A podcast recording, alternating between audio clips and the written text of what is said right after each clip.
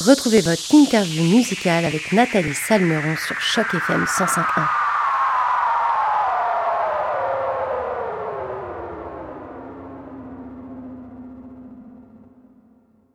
Bonjour à toutes, bonjour à tous et surtout bonjour à toi Marie Dilla. Et tout d'abord, merci d'avoir accepté notre invitation pour cette interview sur les ondes de chaque FM 105.1. Comment ça va Marie aujourd'hui? Mais ça va super bien. Merci à vous de m'avoir euh, reçu. Mais écoute, moi, je suis très, très contente de t'avoir avec nous, Marie, aujourd'hui. On va pouvoir euh, parler un petit peu de ton parcours et puis de ces singles, euh, Je sais que, et puis à la dérive aussi, qui va sortir demain, le vendredi 30 septembre. Donc, avant de parler de, de ton parcours, est-ce que tu peux, Marie, te présenter pour les auditeurs de Choc FM 105.1 qui te connaissent peut-être pas encore? Tout à fait. Donc, moi, je suis Marie Dilla dans la musique. Marie Dilla parce que j'ai beaucoup voyagé et je me suis retrouvée entre trois pays que je porte dans mon cœur, donc la France, l'Italie et le Québec. Et ce qui m'a permis de, faire naître en fait ce projet musical au fil de mes voyages. Et j'ai décidé de m'appeler Marie Dilla parce que ça veut dire Marie de là, de là-bas, d'un peu partout en fait, en italien, où actuellement je suis. Voilà, donc je fais de la musique pop et j'évolue au fil de mes voyages en fait euh, dans ma musique.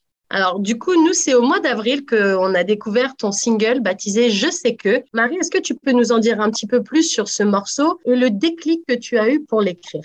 Oui, bien sûr. Alors, je sais que euh, je l'ai coécrit avec un artiste euh, connu de Montréal qui, euh, en réalité, vient du Mozambique, mais il est établi comme artiste à, Montréal. Et on a coécrit cette chanson sur le lâcher-prise, les départs à zéro, mais de manière légère. On voulait faire un morceau léger et joyeux quand même, même si c'était un thème un peu lourd. Et on est parti sur des accords de bossa nova qu'on a ensuite adaptés à des rythmiques urbaines pour essayer de moderniser un peu le, le morceau. Donc, c'est un peu un morceau qui, ben, c'est le morceau, le premier qu'on a fait sortir justement parce que c'est le point de départ de mon voyage en fait, qui raconte ça du coup euh, avec légèreté. Et dans mon équipe aussi avec qui je travaille, donc euh, c'est parti en coécriture avec quelqu'un de Montréal, puis j'ai fini le morceau à Paris. On a tourné le clip avec une autre équipe de Paris, mais aussi de l'Italie. Donc en fait, ça mixe plein de gens dans ce projet et c'est ça qui est super intéressant en fait. Alors d'ailleurs, tu, signes les paroles de cette chanson et, je crois que l'écriture en tant que telle, c'est quelque chose qui tient à cœur depuis longtemps. Depuis quand tu écris de la musique et que tu la composes, Marie? Alors, j'ai d'abord écrit des paroles plus que composé de la musique. J'ai toujours chanté, mais des reprises, euh, comme beaucoup d'entre nous. Et au bout d'un moment, j'ai eu un déclic où je me disais, mais est-ce que réellement je, je trouve de la satisfaction à chanter les chansons des autres? Donc, non, clairement. J'avais besoin de quelque chose de plus. Et quand j'ai commencé à écrire, je pense que j'avais 14-15 ans. Je dis écrire des textes euh, dont j'avais pas honte, euh, que je ne déchirais pas toutes les deux secondes. Et j'ai découvert qu'en fait, ça faisait du bien d'écrire pour extérioriser euh, tout un tas de choses sans forcément le dire. J'avais peur au début parce que ça laisse des traces, l'écriture, pas comme les paroles. Mais euh, j'ai approfondi ça euh, quand ensuite j'ai laissé la France pour l'Italie. Et là, j'ai commencé réellement à, me, à mixer en fait mon écriture avec la musique. C'est là que j'ai eu un petit complexe de parce que j'étais autodidacte au niveau piano et j'ai eu un petit complexe de est-ce que je suis assez bonne pour la composition musicale pour allier les deux en fait. Et j'ai décidé de quitter l'Italie et d'aller au Canada parce que j'ai été sélectionnée du coup dans l'école euh, de la chanson, l'école nationale de la chanson de Granby. Voilà, donc j'ai voulu euh, solidifier ces bases. Est-ce que quand, quand tu t'es mis à écrire, que tu t'es mise à écrire plutôt, euh, tu as trouvé des thèmes, ou en tout cas peut-être que c'est toujours d'actualité, des thèmes qui te tiennent plus à cœur que d'autres, des thèmes que tu as envie d'aborder dans ta musique, parce que ça te touche, parce que ça te parle, parce que peut-être ça fait écho à ton histoire aussi, à ces voyages, aux personnes que tu as rencontrées? Voilà, est-ce qu'il y a des thèmes particuliers qui te tiennent à cœur? Ben, euh, Au tout début, j'écrivais des chansons solaires parce que je m'étais mis dans la tête qu'il fallait surtout pas écrire de chansons d'amour parce que tout le monde le faisait. Donc, mais du coup, je, je me suis rendu compte à l'école notamment quand je suis allée au Canada. C'est un pays en fait qui m'a aidé à aller chercher au fond de moi des émotions et être un peu plus direct dans mes textes, plus honnête, on va dire. Et c'est là où, en fait, je me suis rendu compte que hmm, j'avais beaucoup de nostalgie au fond de moi à extérioriser. Et donc, les thèmes que j'aborde, alors des fois, il y a des thèmes rigolos, bien sûr, de la vie de tous les jours, euh, des journées catastrophes euh, qui arrivent à tout le monde, mais je me sers beaucoup des émotions, donc de ce qu'on peut ressentir. Euh, et en, fait, à force de travailler sur ce projet-là, je, c'est toute une histoire que je raconte, mais une histoire de tous les jours, en fait, qui arrive à tout le monde. Par exemple, le dernier titre parle de, des remises en question qu'on a régulièrement à des points clés de notre vie, où on, a des, des, gros dilemmes, il faut se remettre en question et il faut se réinventer. Donc, c'est plutôt ces thèmes que j'aborde. Les peines d'amour, bien évidemment, mais c'est lié à mes voyages en fait. Je suis obligée de quitter des personnes ou quitter des endroits pour découvrir des nouvelles personnes et des nouveaux endroits. Donc ça mixe un peu toutes les émotions en fait. Il faut, faut prendre des risques pour avoir des choses à, raconter. Ça n'a pas toujours été facile débarquer sur un continent toute seule. Euh, c'était un peu, c'était pas très évident. Surtout que je, je partais d'une rupture. C'était, mais ça aide à écrire des très belles chansons. Donc des fois il faut, je pousse ça en fait. Quand je sens que j'ai plus d'inspiration, c'est le moment d'appuyer sur le bouton. Ok, reset, on recommence. Est-ce que justement, tu trouves que quand on est entre guillemets au creux de la vague, c'est peut-être aussi le moment où on sort les plus belles choses parce qu'entre guillemets, on n'a plus rien à perdre à ce moment-là et qu'on se dit, bah, autant tout coucher sur la feuille et puis ça prendra la tournure que ça prendra? Non, mais absolument. C'est dans ces moments-là, c'est malheureux à dire, mais c'est si, c'est quand on est au, au fond du trou qu'on écrit les meilleures choses. Bien sûr, bien sûr. Alors, euh, nous, tu sais, sur chaque FM 105 on est des petits curieux, puis on aime bien savoir un petit peu les petites histoires derrière les choses. Euh, demain, ce vendredi 30 septembre, tu sors donc ce nouveau single à la dérive. Tu nous en as parlé un petit peu, mais est-ce que tu peux nous dire quel a été le déclic pour te dire, OK, c'est le morceau que je vais mettre et que je vais sortir en deuxième pièce de cette EP dont on va parler après, un EP qui sortira au printemps. Pourquoi avoir choisi ce morceau et pourquoi l'avoir écrit également? Alors, j'ai choisi ce morceau parce que on est en plein automne et que c'est c'est le morceau, on va dire, le plus triste de, mon EP, si je peux dire triste, qui est, enfin, qui est un peu lourd au niveau émotion. Et parce que c'est le morceau que j'ai écrit quand je suis arrivée justement au Canada toute seule sur ce nouveau continent où j'étais pas très bien, j'étais en pleine reconstruction et j'ai fait un espèce de bilan euh, de ce que je venais de laisser en fait. Donc j'ai, et d'ailleurs cette chanson s'appelait Zombie au début parce que je me sentais comme un zombie. Et après, je l'ai retravaillé euh, quand je suis rentrée en Europe. J'ai décidé de la mettre aussi en deuxième parce que dans le premier titre, je parle justement des départs avec légèreté. Là, c'est plus euh, le départ en mode euh, quand on se sent pas bien, en fait. Qu'est-ce que je fais? Mais je, le message est clair. Euh, on peut quand même, il faut se rappeler qu'il faut aller de l'avant de toute façon. Donc, donc voilà, dans cette chanson, je parlais en fait de quelqu'un que je laissais, de l'Italie que je laissais aussi. Donc ça parlait d'un lieu que je laissais, de quelqu'un que je laissais pour ne pas savoir ce que j'allais retrouver. Mais en même temps, j'étais obligée de faire ça, sinon j'allais pas de l'avant. Et le but dans la vie, c'est d'avancer. Donc. Mais d'ailleurs, si tu pouvais définir ta musique, la couleur musicale ou peut-être même la couleur musicale de, cette EP, tu parlais de, de textes un petit peu tristes. Moi, j'ai écouté Je sais que et ça m'a plu. Enfin, c'est pour ça que je l'ai fait rentrer aussi euh, sur la programmation de chaque FM 105.1 parce que j'ai trouvé ça cool. Tu parlais de bossa nova. C'est vrai que la bossa nova, ça a tendance à être un petit peu euh, funky, jazzy, qu'on a envie de, de se on a envie d'andiner un petit peu dessus. Est-ce que ça fait justement le contraste que tu voulais apporter sur des textes peut-être un petit peu lourds de sens et justement apporter peut-être le soleil dont tu disais au début dans la couleur musicale plus? Exactement. En fait, c'est dire des choses qui, même si elles sont lourdes ou tristes, les dire avec légèreté. Et c'est exactement, je sais que c'est le meilleur titre qui, illustre ça, en fait, parce qu'il y a même des, mots-clés où je dis euh, s'en aller, euh, sautillant sur la pointe des pieds. Je sais que c'était mieux avant, même si ça ne reviendra jamais comme avant. Donc, en fait, la bossa nova et les accords apportent la nostalgie, mais tout ça, c'est sur des rythmes joyeux et, et enjoués. Là, en fait, c'est le contraire du titre qui va sortir maintenant. C'est, OK, je, il s'est passé ça, mais c'est déjà loin derrière il y avait beaucoup plus de recul quand j'ai écrit cette chanson sur la souffrance. Alors, ces, deux morceaux dont on a parlé, donc Je sais que À la dérive, ils vont faire partie justement de ce projet de paix qui devrait sortir au printemps 2023. Comment t'es venue cette idée de paix? Est-ce que tu peux nous en parler un petit peu, nous donner un petit peu plus de détails? On est curieux, Marie. Bien sûr. Donc c'est un, un, travail de, de beaucoup d'années parce qu'avant de trouver une couleur artistique, une couleur musicale, c'est très long ce travail de recherche, mais il faut être patient. Donc j'ai, ça fait maintenant deux trois ans que je peaufine euh, mes meilleures chansons parce que comme tout auteur-compositeur, j'ai plein de chansons, mais j'ai choisi les meilleures. Et donc il va y avoir six chansons sur cette EP. Donc euh, la première est sortie effectivement euh, avant l'été. Là à l'automne il va y en avoir deux, puis trois autres janvier, février, mars en fait. Et euh, donc l'EP va s'appeler Trois points. Donc en fait, là aussi, c'est pour illustrer les trois points géographiques, donc Italie, France et Québec, tout en racontant en fait voilà ce, tourbillon d'émotions, de voyages, de rencontres, de, de ma vie en fait. Voilà. Donc euh, donc là, on va sur des morceaux un peu plus sur l'automne, donc un peu plus euh, mélancolique. À partir de janvier, ben, il y aura le fameux morceau Iceberg qui parle clairement d'un état d'esprit où en fait j'ai trouvé une métaphore où je me sens comme un iceberg au milieu d'une tasse de café. Donc, qui tourne en rond et qui font petit à petit. Donc là, c'était clairement un mélange entre l'Italie et le climat du Canada qui a donné cette espèce de mood. Et puis on finit par euh, donc le titre euh, Te croire, qui est un titre euh, beaucoup plus d'été, donc qui fait danser sur un peu latino ben, pour lancer le printemps en fait. Voilà. Alors Marie, il me semble que tu enregistres également un album spécialement conçu pour les enfants. Tu as deux casquettes, la casquette on va dire pour les adultes euh, et tu as aussi cette casquette pour les enfants. Il me semble que tu as aussi un autre nom quand tu euh, quand officies en tant que chanteuse pour enfants. Est-ce que tu peux nous parler justement de ces différentes branches artistiques en fait un petit peu et, et en quoi c'est différent de composer et d'écrire de la chanson, de la musique pour les enfants que pour les adultes? Alors, pour les enfants, là, pour le coup, ça, ça se doit d'être joyeux.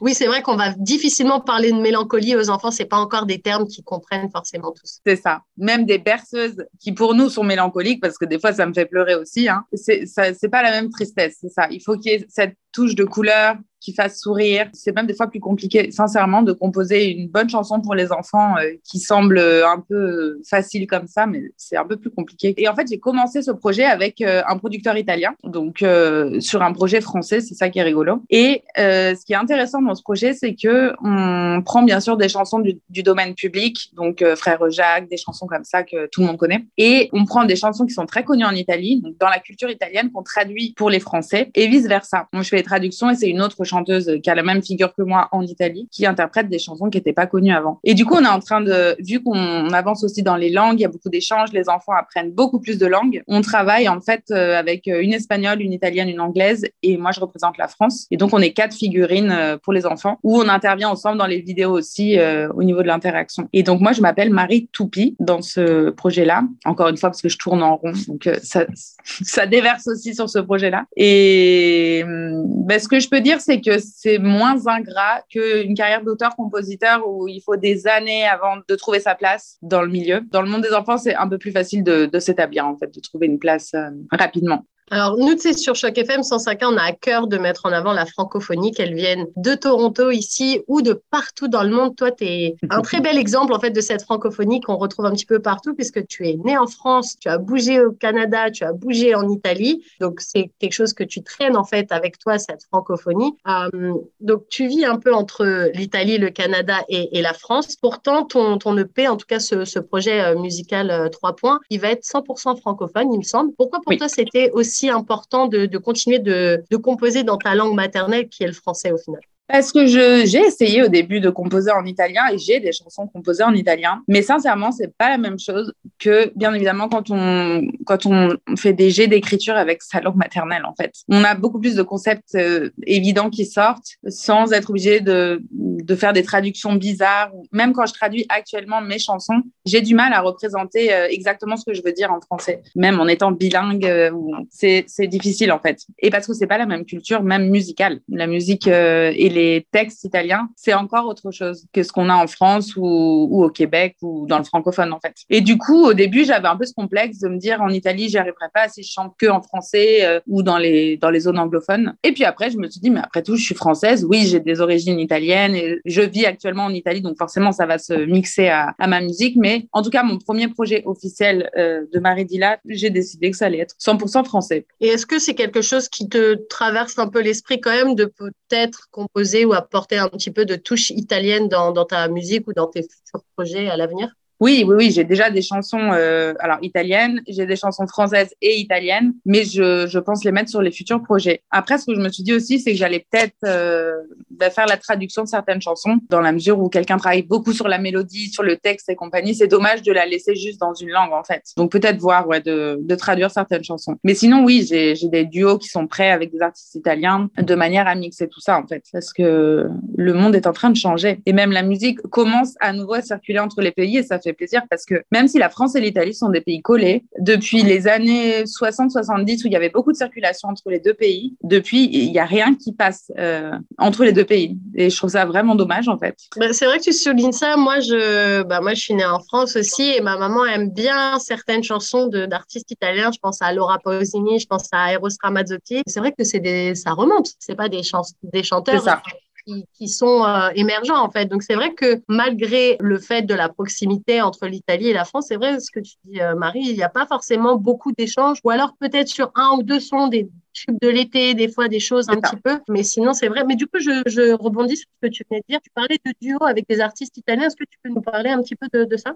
Oui, bien sûr. En Italie, j'avais j'avais fait un concours euh, bah, qui m'a permis de connaître un peu du monde du milieu, qui s'appelait Genova per Voi, et c'était plus que pour des chanteurs, c'était pour l'écriture de chansons. Et là, justement, j'avais réussi à être sélectionnée parmi les 10 euh, au niveau national euh, meilleures chansons écrites, mais en français. Donc j'étais quand même super fière de moi. Et du coup, j'ai rencontré beaucoup d'auteurs, beaucoup d'artistes qui sont devenus auteurs à Universal, qui écrivent notamment pour des Laura Pausini, ou parce que c'est pareil, la, la casquette d'auteur, c'est encore autre chose que la casquette de, de chanteurs. Et généralement, les auteurs qui réussissent, notamment Federica Abate, elle s'appelle, elle écrit pour tout le monde maintenant en Italie. Elle essaye, tu vois, de pousser son projet musical à côté, mais il a fallu qu'elle fasse un choix et du coup, elle est plus auteur que chanteuse. Donc, c'est vrai que c'est difficile quand, quand, on a tendance à vouloir euh, écrire et qu'on commence à écrire pour les autres. Je pense notamment à la chanteuse Sia, par exemple, aux États-Unis, qui a composé des millions de textes pour plein d'artistes. Et bon, après, elle, à un moment donné, elle a quand même euh, eu son moment de gloire. On l'entend un petit peu moins maintenant, c'est vrai, mais elle a eu son moment de gloire où elle, a, où elle s'est dit, OK, j'ai composé pour les autres et ça cartonne à chaque fois. Pourquoi moi aussi, je prendrais pas un tout petit peu de ce succès-là? Même si je pense que quand on écrit de la musique, c'est pas forcément pour le succès, c'est aussi pour, comme tu disais, mettre sur le papier, coucher des émotions qui nous tracassent et, et qu'on a envie de crier au monde entier. Mais c'est vrai ce que tu dis, d'avoir la casquette d'auteur, compositeur, interprète. Des fois, faut des fois malheureusement faire un choix. Malheureusement ou pas, mais en tout cas, je veux dire, par moment, faut savoir faire un choix. Tout à fait. Non, non, mais c'est sûr. Après, être auteur, c'est hyper intéressant aussi. J'avais réussi à l'époque à placer quelques chansons. Euh, maintenant, je me concentre plus sur moi. Mais bon, généralement, quelqu'un qui écrit a beaucoup, beaucoup de chansons dans les tiroirs. Donc, euh, je me rappelle à l'époque en Italie, même en scooter, euh, j'avais des, bulles d'inspiration. Je m'arrêtais, j'écrivais mes petits trucs partout.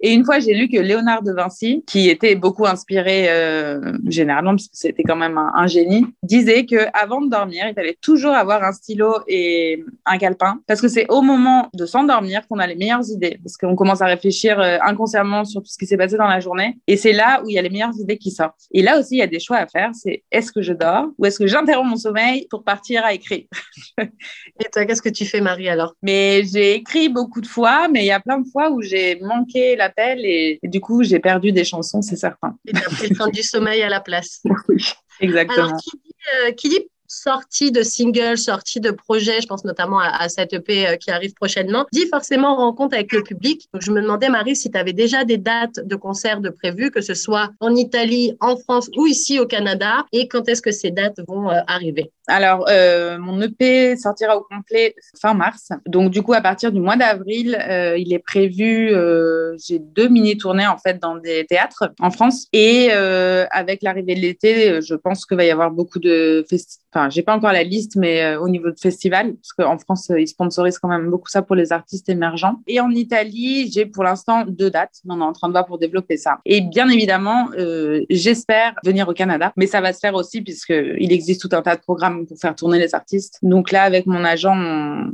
on peaufine ça. Mais c'est pareil, là, il faut choisir quel type de salle, plutôt dans des salles intimistes. Mais ça me plairait aussi au final parce que c'est même parfois plus compliqué dans des toutes petites salles qu'avec beaucoup de c'est vrai parce que dans une grande salle, on a toujours l'impression que la foule va faire son travail, alors que au final, quand on est devant peu de gens, c'est à nous, enfin à nous, à vous, ah oui. pour le coup, euh, aux artistes de, de porter ce truc en fait. Donc des fois, c'est plus difficile effectivement de faire un concert devant 100, 50, 150 personnes que devant 1000 personnes parce que du coup, il y a cet effet de masse où on se dit bon, même si je dis ah bon, il y a quelqu'un qui va répondre, alors que si je dis à vous et qu'ils sont quatre pèlerins, c'est plus dur en général. Tout à fait. Donc c'est pour, ça que ce projet d'enfant, euh, tu, tu vas tourner aussi effectivement un petit peu euh, pour, euh, pour le projet d'album d'enfant? Alors pour l'instant, ben, en fait l'album est prêt. On va ouvrir la chaîne YouTube bientôt et donc ben, faire sortir toutes les vidéos parce que ça fait beaucoup de vidéos en fait. On prépare beaucoup les vidéos à et pour les enfants il faut être au taquet là. C'est pas une chanson par mois, c'est 4-5 et après il y a Halloween, il y a Noël. Ça demande énormément de travail. Donc je pense que ça va pas être dans cette année-là, mais plus automne 2023 qu'on lancera les tournées parce que effectivement tu, tu peux pas être sur tous les plans en fait. Donc, euh, donc là, on va encore faire du studio, mais plus pour les vidéos en fait, parce que l'album est prêt, mais il reste toutes les vidéos à faire et c'est du travail. Et du coup, avant de se quitter, Marie, est-ce que tu aurais deux, trois mots à dire aux auditeurs de Choc FM 105.1 qui euh, vont écouter ton, ta musique parce qu'elle tourne sur nos ondes et puis qui vont aussi découvrir ton, ton EP euh, au printemps? Et ben de continuer à écouter la, la, musique française et le francophone et de prendre euh, tout avec légèreté en fait. Voilà. Et ben sur ces belles paroles, merci Marie, un très très gros merci à toi. C'était vraiment un, grand plaisir de t'avoir avec nous aujourd'hui depuis l'Italie. Et oui, Choc FM 105.1 est international aujourd'hui. Je rappelle d'ailleurs au passage que ton dernier single La Dérive sortira ce vendredi 30 septembre et qui sera ensuite disponible sur toutes les plateformes de téléchargement légal. Nous d'ailleurs, on va tout de suite écouter le morceau Je sais que sur les ondes de Choc FM 105 encore un très, très gros merci, Marie. Et à très merci à toi, Nathalie. Salut. Salut.